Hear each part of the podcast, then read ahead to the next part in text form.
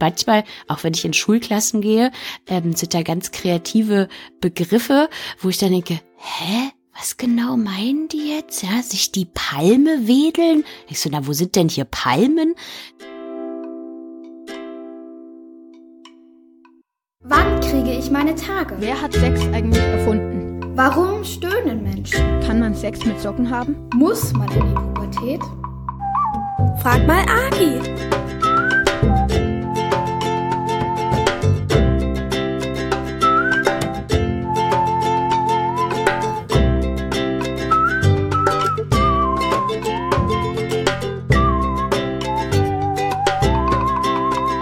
Willkommen zu Frag mal Agi, der Podcast, in dem wir Agi Malach mit ganz vielen Fragen bewerfen, die sich rund um die Themen Sexualität, Identität, Pubertät und vielleicht noch andere Dinge, die auf Tät enden, befassen. Ich bin Katrin von Haus 1 und am anderen Ende der Internetleitung, irgendwo anders in Berlin, ist mir die wunderbare Agi zugeschaltet. Guten Morgen. Guten Morgen, Katrin. Schön mit Fragen beworfen zu werden. Ich freue mich jetzt schon drauf. Diese Folge wollen wir nochmal in die sagenumwobene Fragenkiste schauen, die du, Agi, zusammen mit deinem Kollegen ja hegst und pflegst. Vielleicht für alle, die jetzt erst neu dabei sind. Was ist denn das für eine Kiste? Also, ich bin von Beruf Sexualpädagogin und ich mache ganz viele verschiedene Dinge, aber eine Sache, die ich ganz oft mache, ist in Schulen zu gehen und da so Sexualkunde zu machen. Ich nenne das viel lieber sexuelle Bildung oder Sexualpädagogik und das ist ein Angebot für Schüler und Schülerinnen, mal mit anderen Menschen, außer vielleicht den Bio-Lehrern, Lehrerinnen, über das ganze Themenfeld zu sprechen. Und da machen wir viele verschiedene Sachen und reden ganz viel und Fragen und Antworten. Und es gibt auch immer die anonyme Fragebox. Und da dürfen Menschen ähm, Zettel reinwerfen mit Fragen, die wir dann beantworten. Und da müssen sie auch keinen Namen draufschreiben, weil manchmal traut man sich ja nicht, das so öffentlich zu fragen. Und dann schreibt man es lieber heimlich auf dem Zettel und dann weiß niemand, von wem die Frage kommt. Sehr praktisch. Und aus diesem Fragenkatalog von Schülerinnen und Schülern bedienen wir uns noch so ein bisschen und haben heute aber auch eine Erwachsenenfrage drunter gemogelt, die wir aber auch ziemlich wichtig finden. Wir sprechen nämlich heute über die Frage, was macht eigentlich Lust? Und da geht es um gute Gefühle und um schlechte Gefühle.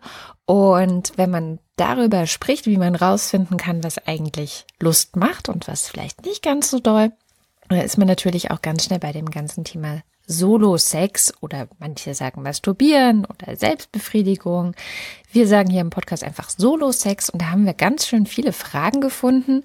Zum Beispiel, wie oft macht man das und ab wie vielen Jahren darf man das und ist es vielleicht irgendwann auch zu oft oder ungesund und wie geht es eigentlich? Also da gehen uns, glaube ich, die Fragen sicherlich nicht aus. Ich würde sagen, wir schauen mal, wie weit wir da heute überhaupt kommen. Fangen wir erstmal an mit der Oberfrage, was, was macht eigentlich Lust oder was ist eigentlich Lust? Lust ist, glaube ich, eine sehr treibende Kraft von Leuten, weil Lust ganz oft zusammenhängt mit ähm, Bedürfnissen und mit der Befriedigung von Bedürfnissen.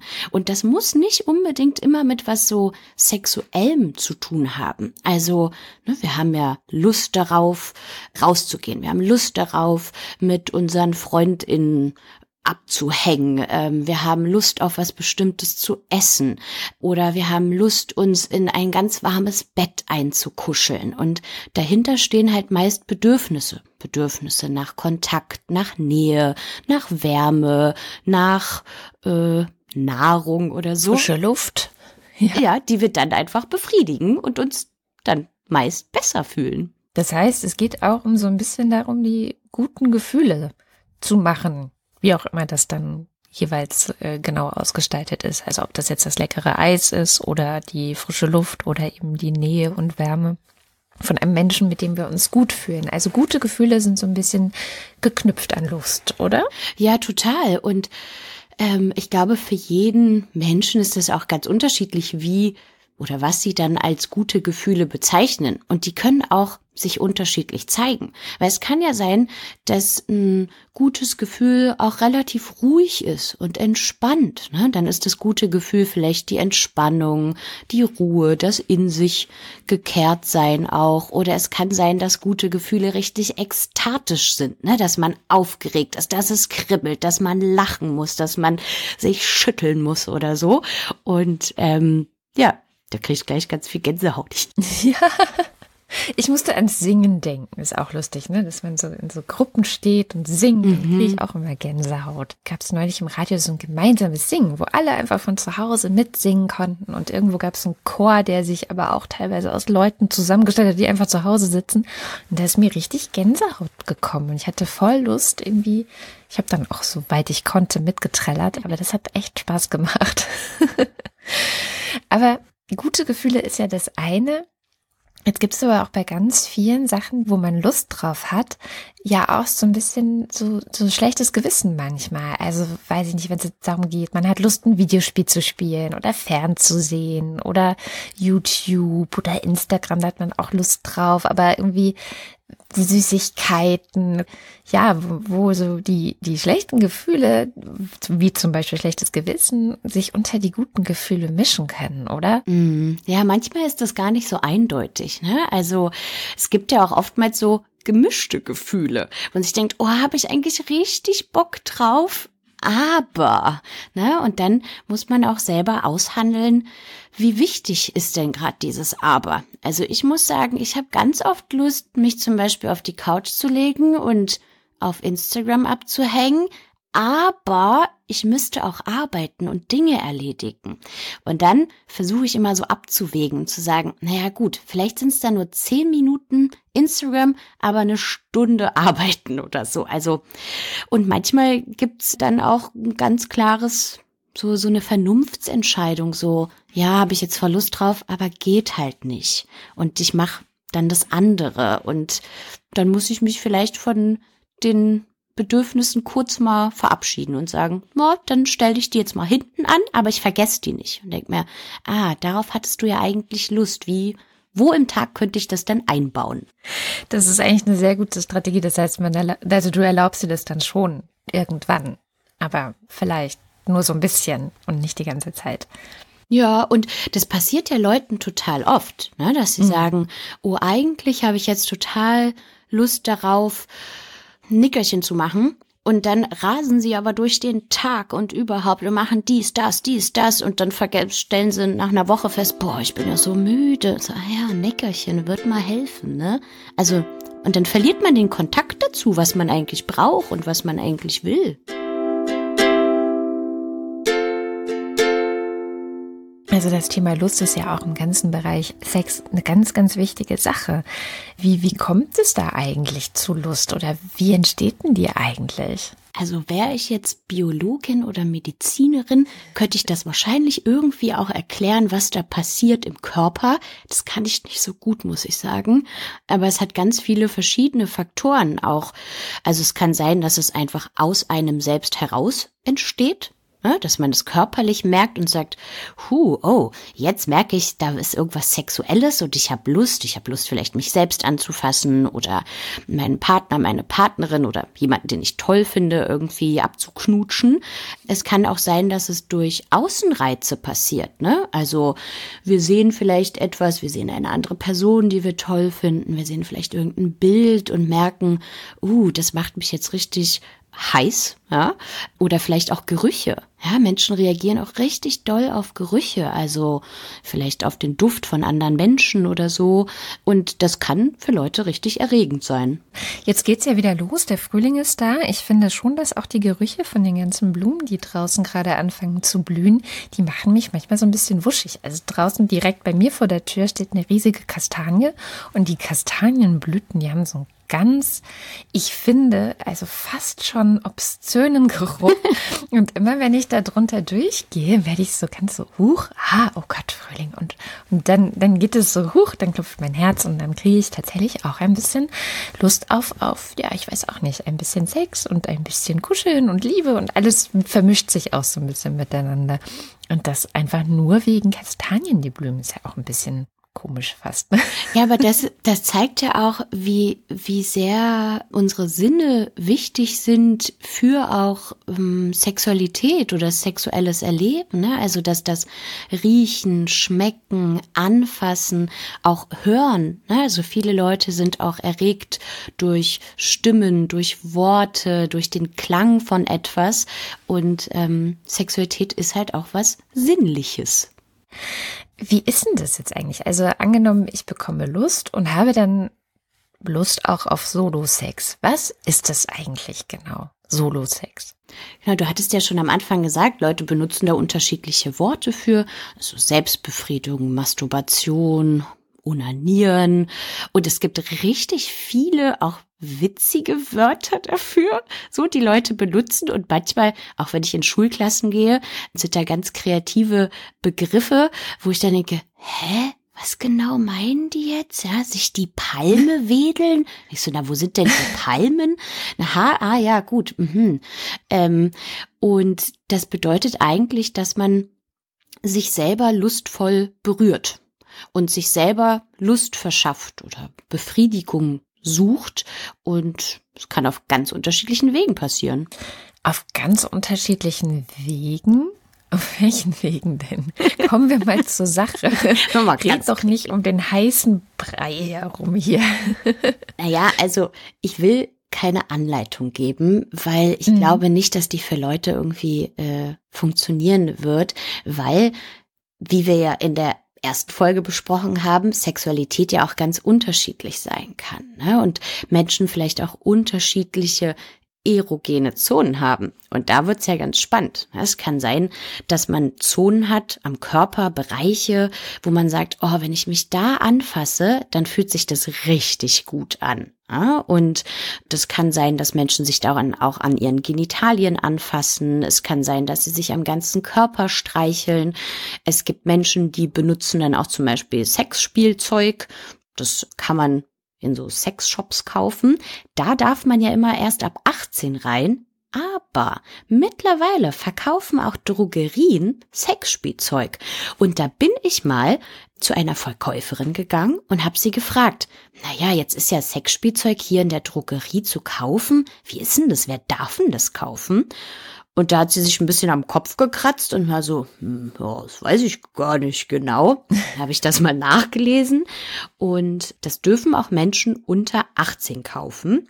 Und es muss aber so ein bisschen preislich im Verhältnis sein zu deren Taschengeld. Also wenn da jetzt so ein Sexspielzeug in der Drogerie 80 Euro kostet und man kriegt nur in der Woche 10 Euro Taschengeld, dann gibt es so Gesetze, die sagen, hm, das ist nicht so verhältnismäßig, das ist viel zu teuer. Und dann könnte die Kassiererin oder der Kassierer sagen, ah, das verkaufe ich dir nicht. Aber eigentlich ja. darf das jeder Mensch kaufen. So und ähm, also ab 14 meist sowieso. Okay, das wusste ich gar nicht, dass es da einen Zusammenhang mit dem Taschengeld gibt. Das ist ja eigentlich ganz witzig und eigentlich auch ganz nett. Also es gibt den sogenannten Taschengeldparagraphen. Ich weiß nicht genau, welcher das ist, aber wenn man das in eine Suchmaschine im Internet eingibt, dann findet man die Infos dazu. Interessant. Das heißt, alle, die das jetzt hören und irgendwie Lust haben, mal sich umzuschauen, können einfach in die Drogerie gehen und gucken, was es da so gibt.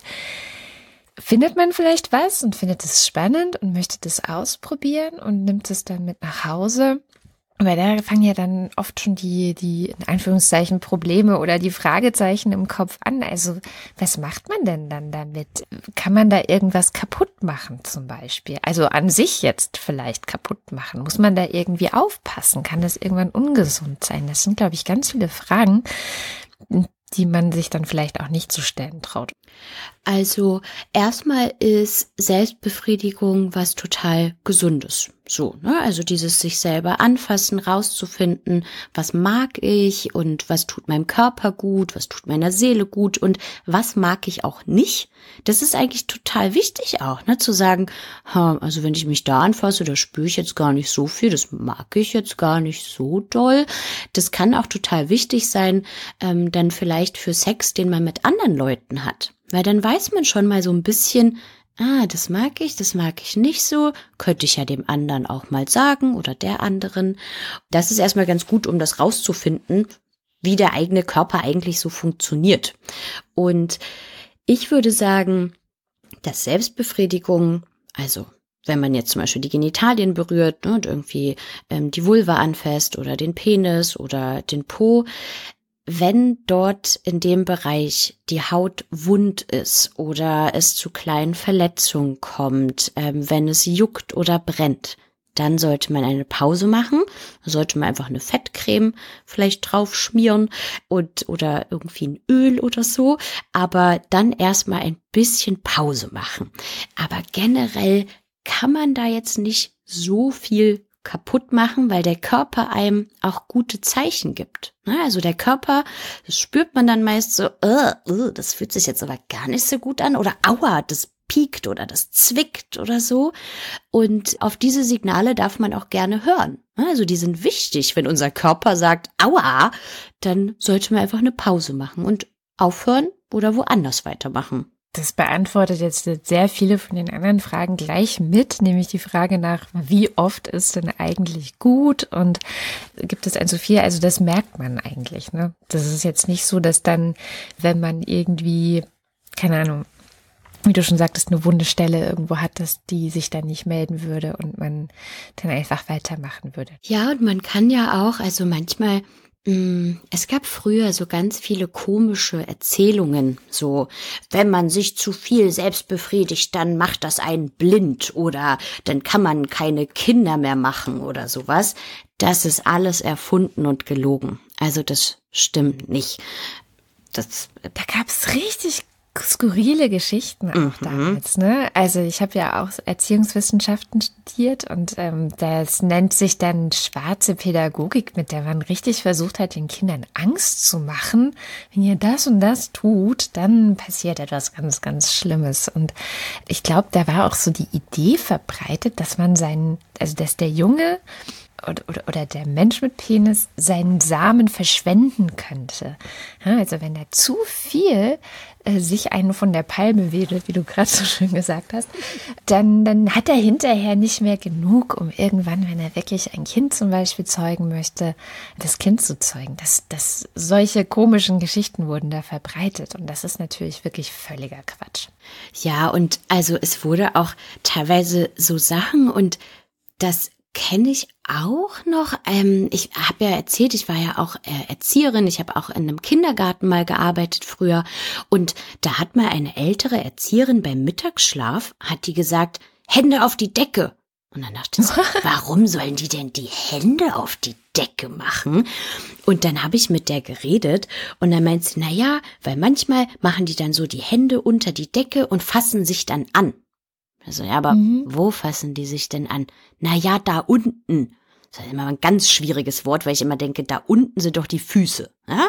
Ähm, und sie meinte aber, die fassen sich an den Genitalien an und ähm, dass das irgendwie schlimm sei. Und ich finde, das ist eine Sache, die würde ich auch gerne jetzt erzählen wollen, dass Menschen sich schon seit der Geburt meist selber anfassen, weil sich das gut anfühlt. Ja, also auch kleine Babys, wenn die mal nicht gerade eine Windel anhaben, fassen die sich vielleicht irgendwie an ihrem Penis an, spielen an ihrer Vulva rum und weil sie merken, oh, das ist ein gutes Körperteil, das fühlt sich witzig an, wenn ich da mich anfasse. Ja, und erkunden ihren Körper einfach und das ist völlig normal.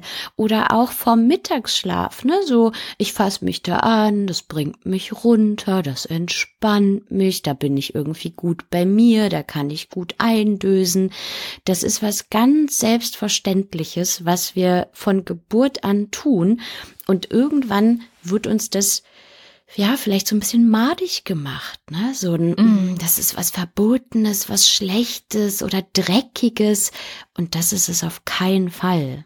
Es ist glaube ich, schon irgendwann ein bisschen schambehaftet. Ne? Also irgendwie haben wir uns in unserer Gesellschaft darauf geeinigt, dass ich sag mal, Kinder ab irgendeinem bestimmten Alter, ich will da gar kein bestimmtes Alter nennen, das dann vielleicht nicht mehr vor anderen machen. Aber das ist eigentlich auch, wenn man drüber nachdenkt, so eine gesellschaftliche Konstruktion. Ne? Also das hat jetzt nichts damit zu tun, dass irgendjemand davon dann Schaden davon tragen würde, sondern das ist so ein bisschen wie man hier bei uns Hände schüttelt und in anderen Kulturen würde man nicht Hände schütteln, weil man es vielleicht eklig findet.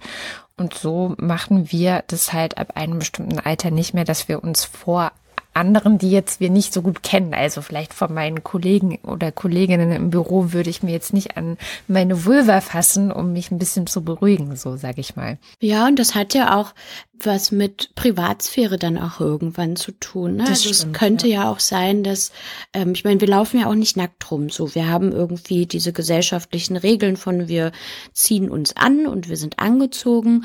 Das kann auch ein Schutz sein für andere. Ne? Also, weil Mhm. ich glaube, wenn ich draußen rumlaufe, möchte ich jetzt nicht unbedingt jemanden sehen, wie er sich da am Penis anfasst. Ne? Ist ja auch sogar eine, Ja. eine, eine Straftat, ne? wenn man öffentlich quasi jemanden auch damit belästigt. Und das ist ja auch etwas, was man dann auch irgendwann anfängt, vielleicht Kindern zu sagen und zu sagen, das ist was richtig Tolles und es ist super, dass du deinen Körper erkundest, dass du dich anfasst, dass du weißt, was dir gut tut. Das ist richtig schön.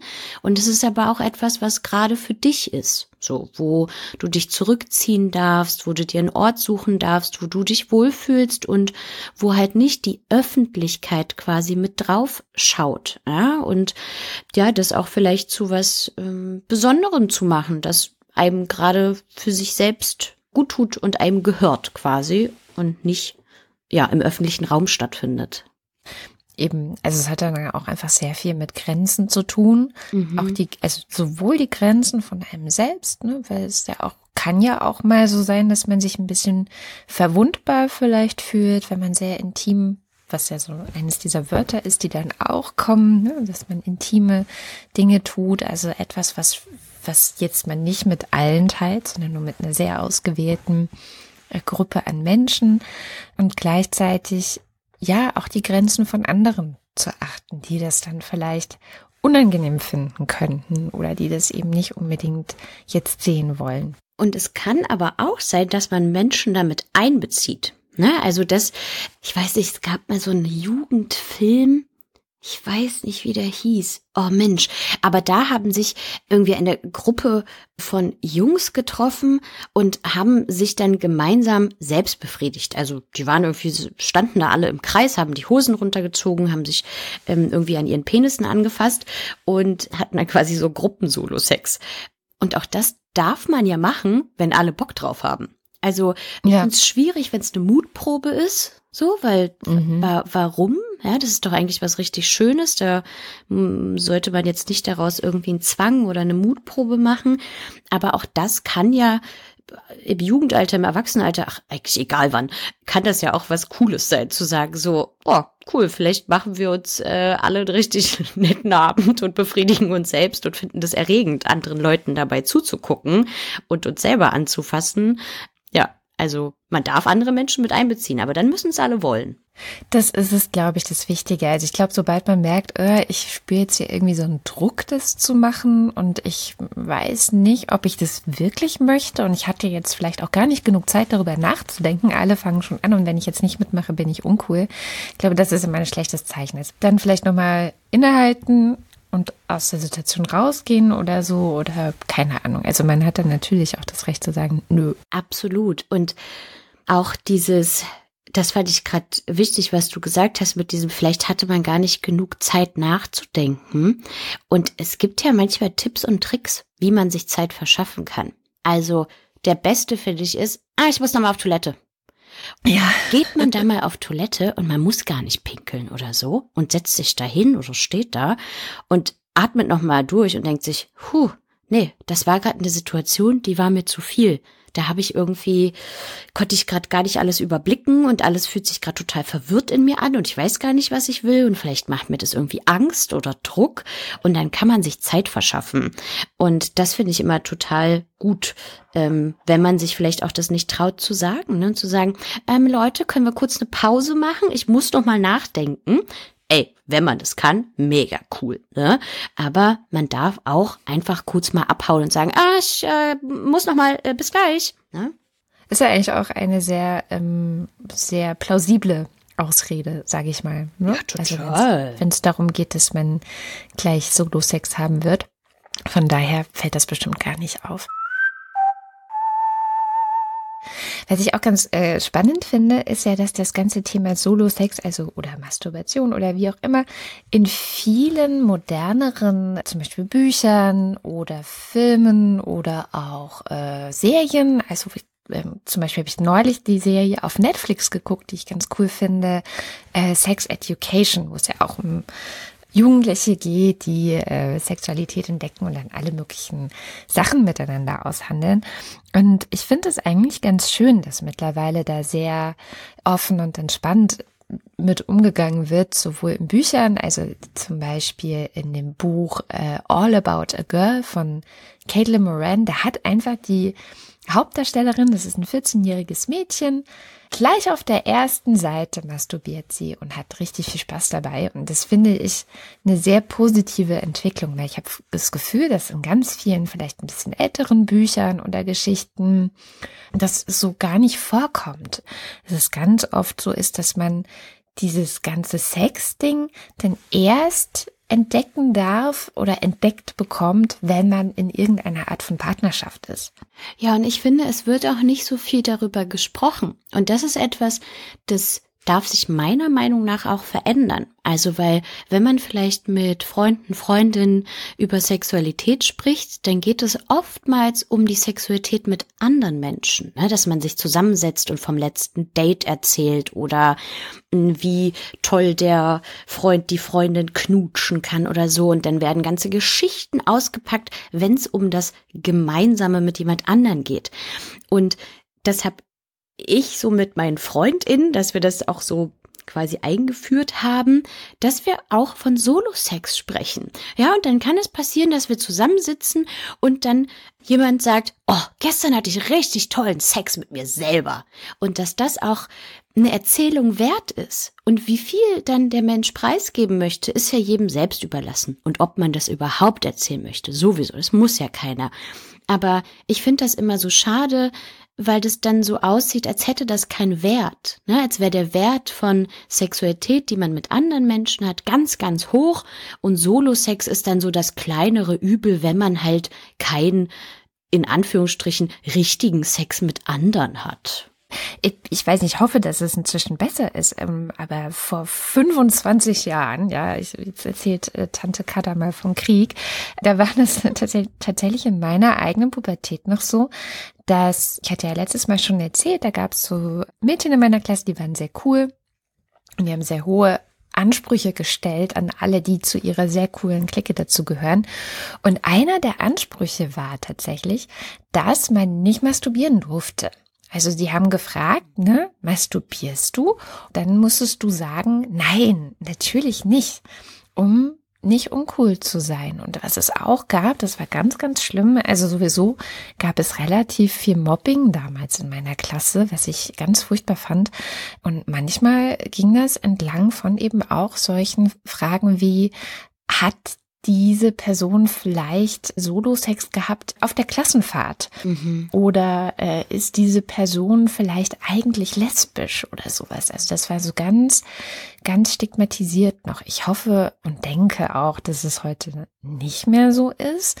Also bei, bei lesbisch sein bin ich mir sehr sicher, dass es in den meisten Schulen und Klassen hoffentlich nicht mehr so ist. Aber bei Solo-Sex wäre ich mir nämlich gar nicht so sicher. Also es ist meiner Erfahrung nach ein, immer noch ein Tabuthema.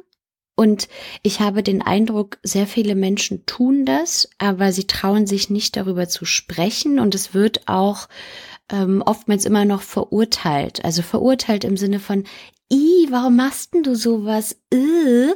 Und wenn dann aber vielleicht eine Person aus der Klasse sich traut zu sagen, ja doch, ich habe das auch schon als Kind gemacht und jetzt finde ich das immer noch gut, dann kommt irgendwie was Entspannendes mit rein. Und ich finde es auch ganz interessant. Es gibt so Studien, Untersuchungen, die gemacht werden, wo Menschen befragt werden, befriedigst du dich selber, ja oder nein und weiß ich wie oft und sowas, ja. Und diese Studien, die kennen meist immer nur zwei Geschlechter, Männer und Frauen. Dabei gibt es noch viel mehr Identitäten, aber deshalb erzähle ich jetzt nur von den zwei, weil das nur da so vorkommt. Und dann wird immer gesagt oder festgestellt, dass Jungs sich mehr selbst befriedigen und Mädchen gar nicht so viel.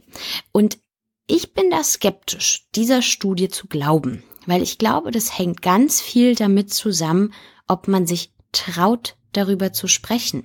Ja, ob man das Gefühl hat, darf ich das sagen und wie wird mein Gegenüber reagieren? Und dann ist auch die Frage, wie findet diese Befragung statt? Ja, sitzt da, weiß ich nicht, ein 13-jähriges Mädchen und vor ihr sitzt irgendwie, weiß ich nicht, ein 40-jähriger Mann, der seinen Fragebogen abhakt und sagt, so, haben Sie sich selbst befriedigt, machen Sie das öfter.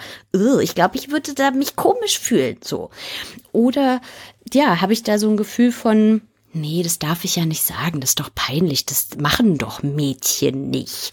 Ähm, ja, genau. Und das, das finde ich dann schwierig, äh, mich auf solche Studien irgendwie zu stützen. Und ich sag dann auch immer so, manche Menschen finden Solo-Sex richtig toll, manche auch nicht. Und das ist okay. Und das hängt dann nicht so sehr damit zusammen, welche Geschlechtsidentität man hat das, das tut mir so ein bisschen leid zu hören, dass es immer noch so leicht stigmatisiert ist, gerade vielleicht auch bei ähm, Menschen mit einer Vulva, weil eigentlich ist es ja, das, das, das ist so schön. Ja, und das Praktische, Praktische ist ja, man hat sich und seinen Körper ja auch immer dabei. Das ist doch toll. Ja. Also, wenn man gerade Lust hat und Zeit und einen äh, guten Ort, dann kann man halt immer mit sich selbst Sex haben. Wie praktisch. Und selbst wenn man vielleicht Lust hat auf jemand anderen und sagt, oh, ich will ganz doll jetzt mit dir Sex haben, gibt's ja immer noch die Möglichkeit, dass die andere Person gerade keinen Bock hat, was auch total in mhm. Ordnung ist. Ne? Aber was wir letzte Mal gesagt haben, müssen ja beide oder alle, die da mitmachen, Lust auf Sex haben. Und mit sich selber, ja, das kann man eigentlich immer machen. Toll.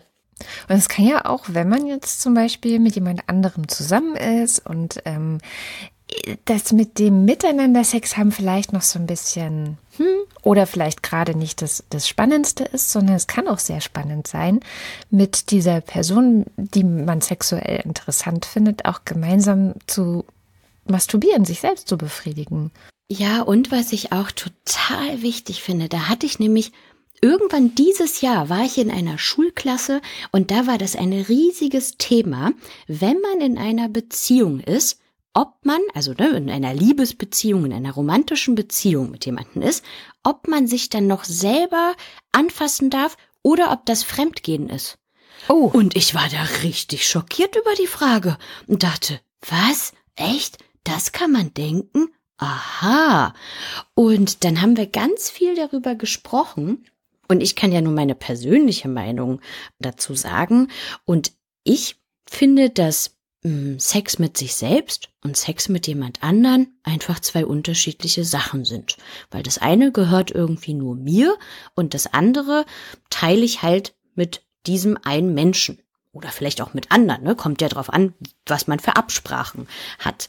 Und ich fände das ganz schwierig, wenn mir das jemand nehmen würde und sagen würde, nee, das darfst du nicht machen. Wir sind jetzt zusammen.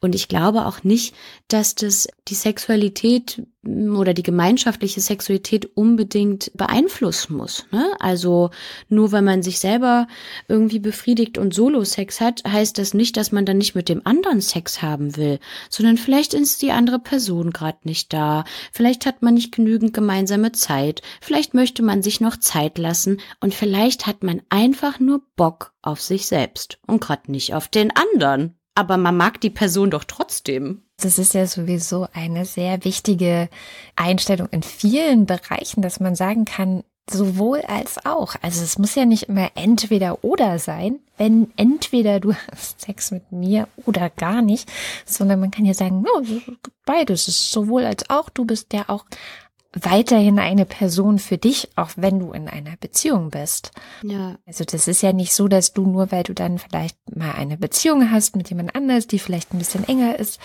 dass du dann so verschmilzt und ihr dann zu einem werdet und es gar nicht mehr die einzelnen Personen gibt, sondern die gibt's ja weiterhin. Ich glaube, dass Beziehungen ja auch Pflege bedürfen. Ne? Also ob eine Liebesbeziehung, eine romantische Beziehung, Freundschaften, familiäre Beziehungen bedürfen ja der Pflege. Ne? Also dass wir Kontakt haben, dass wir uns austauschen, dass wir uns Gutes tun, dass wir uns vielleicht auch aneinander reiben und Konflikte haben. Und die längste Beziehung, die wir führen, ist die mit uns selbst. Und auch die bedarf ja Pflege. So. Also ich kenne das ganz gut, dass ich manchmal selbst von mir angenervt bin und mir denke, oh, Agi, ne? Wirklich. Ich muss 24 Stunden mit mir und meinen Gedanken rumlatschen. Das nervt manchmal, ja? Und manchmal gibt's Momente, da finde ich mich richtig toll und denke mir, uhu, gut gemacht, Agi. Und genauso darf es dann auch Momente geben von, oh, ich tue mir jetzt was richtig Gutes und ich finde mich gerade richtig toll und jetzt habe ich Sex mit mir selber. Oh yeah. Also da gibt es eigentlich kein zu viel, kein zu wenig, kein, es gibt kein zu jung, oder? Also, wenn man da Bock drauf hat, hat man, hat man da Bock drauf. Richtig? Ja, Oder absolut. zu jung? Nee. Nee, und ich ne? glaube, also ich selbst habe das nicht recherchiert, aber ähm, es ist eine Geschichte, die quasi weitergetragen wird, wo es mal, ähm, glaube ich, Untersuchungen gab, wo man Babys quasi noch im Bauch in der Gebärmutter per Ultraschall angeguckt hat. Und da waren die schon so groß, dass sie so aussehen wie halt so Babys, kleine Menschlein, aber halt noch drin. Und da hat man gesehen, dass sie sich an den Genitalien anfassen. Ne, dass ihre Hände da sind und dann konnte man messen, dass ihr Herzschlag hochgeht. ne? Also man hört ja auch den Herzschlag, dass der hochgeht und dass dann kurze Zeit später das Baby eingeschlafen ist.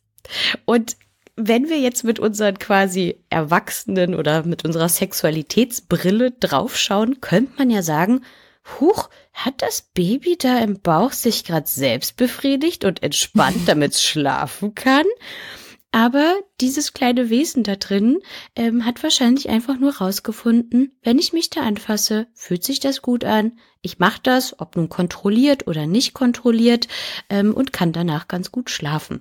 Deshalb schon vor der Geburt darf man sich selber anfassen. Da kann es einem auch wirklich keiner verbieten. Das ist Ja. echt das Gute. Total. Ich habe jetzt gar keine Fragen mehr. Doch eine noch. Also die hängt so ein bisschen vielleicht damit dran, je nachdem, wie man sie versteht. Sie ist äh, wahrscheinlich einer Grundschulklasse entsprungen. Oder darf man Sex mit Socken haben? Oder kann man Sex mit Socken haben? Sex mit Socken.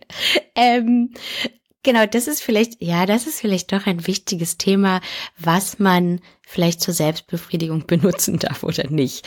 Das ist ganz witzig, weil ich dachte bei dieser Frage, wenn zwei Menschen miteinander Sex machen, ob man dann die Socken an den Füßen lassen darf.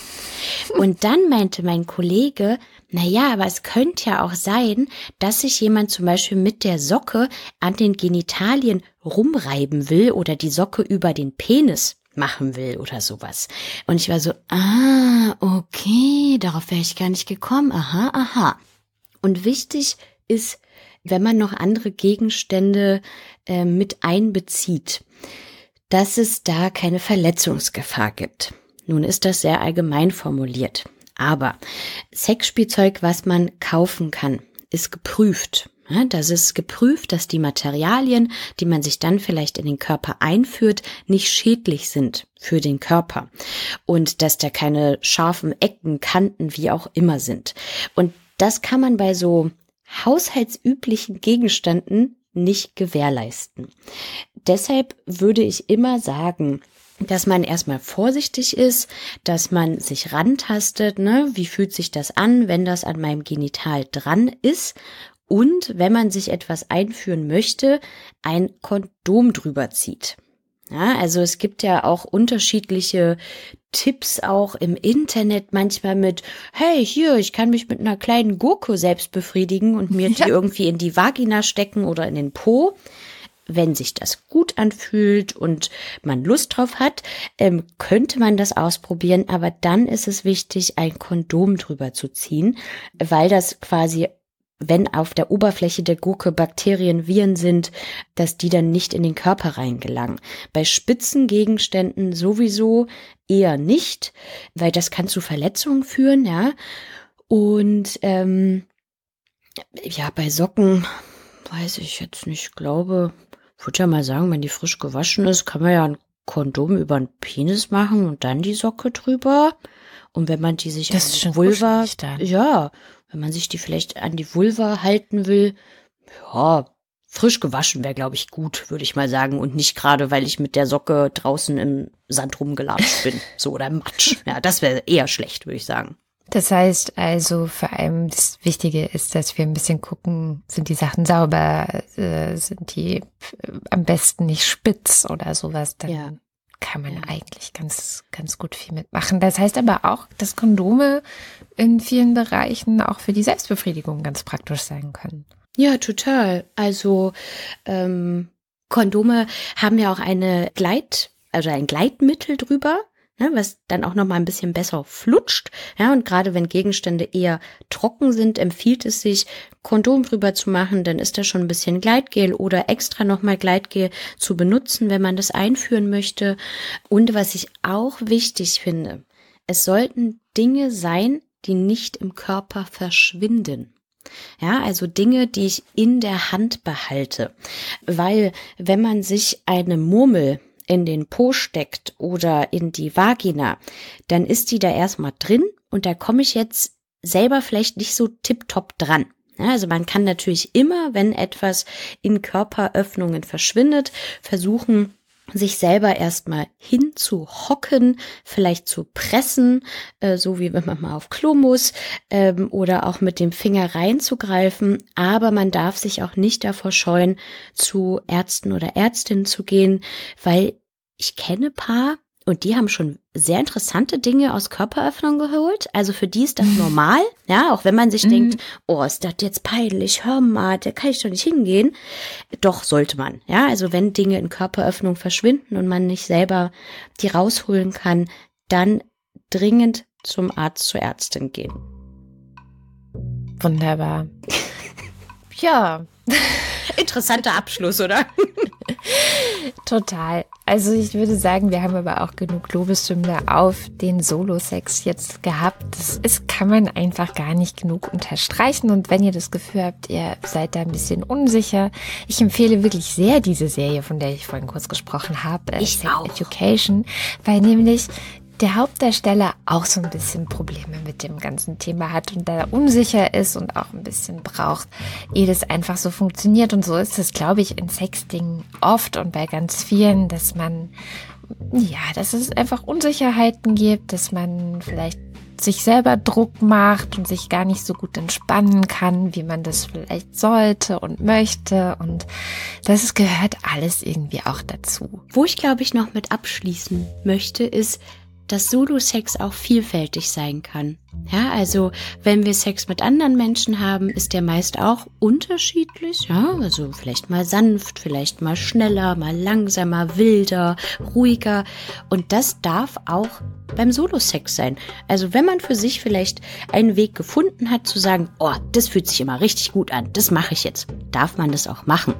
Aber man kann sich auch ausprobieren und sagen, oh, heute nehme ich mir besonders viel Zeit oder heute nehme ich vielleicht Öl dazu oder ich denke an was anderes. Also auch da darf man kreativ sein. Das waren, glaube ich, genug Fragen für heute. Wenn ihr jetzt noch ganz viele Fragen in eurem Kopf habt, dann schickt die uns doch einfach. Ähm, ihr könnt zum Beispiel eine Sprachnachricht aufnehmen und per Mail an mail at frag-mal-agi.de schicken oder ihr schaut einfach auf frag-mal-agi.de vorbei. Da könnt ihr die Fragen auch direkt absenden. Ähm, wir haben eine Seite bei Telonym. Das ist so ein Dienst, wo man komplett anonym Fragen reinschreiben kann. Und da, ja, könnt ihr eigentlich alles reinschreiben und ganz sicher sein, dass außer der Frage nichts bei uns ankommt. Ansonsten haben wir auch einen Instagram-Account. Frag unterstrich mal unterstrich agi ist der Account. Wie auch immer ihr uns erreicht, wir werden alle Infos, die ihr uns so um die Frage drumherum über euch schickt, also E-Mail-Adresse, Namen und so weiter, das werden wir nicht an Dritte weitergeben. Also wir behalten das für uns ganz vertraulich. Ähm, wenn ihr uns bei Instagram schreibt, dann werden unter Umständen diese Nachrichten irgendwie gespeichert oder zu Werbezwecken analysiert. Das äh, liegt dann nicht in unserer Hand, aber wir geben sie auf gar keinen Fall weiter, weil wir euch hier nämlich einen sicheren Raum schaffen wollen, in dem ihr komplett anonym oder so anonym wie es eben geht, eure Fragen stellen könnt. Genau. Das war's für diese Folge und wir hören uns dann bald wieder mit neuen Fragen. Vielen Dank, liebe Agi, dass du die heute alle beantwortet hast. Ja, vielen Dank, Katrin. Es hat sehr viel Spaß gemacht.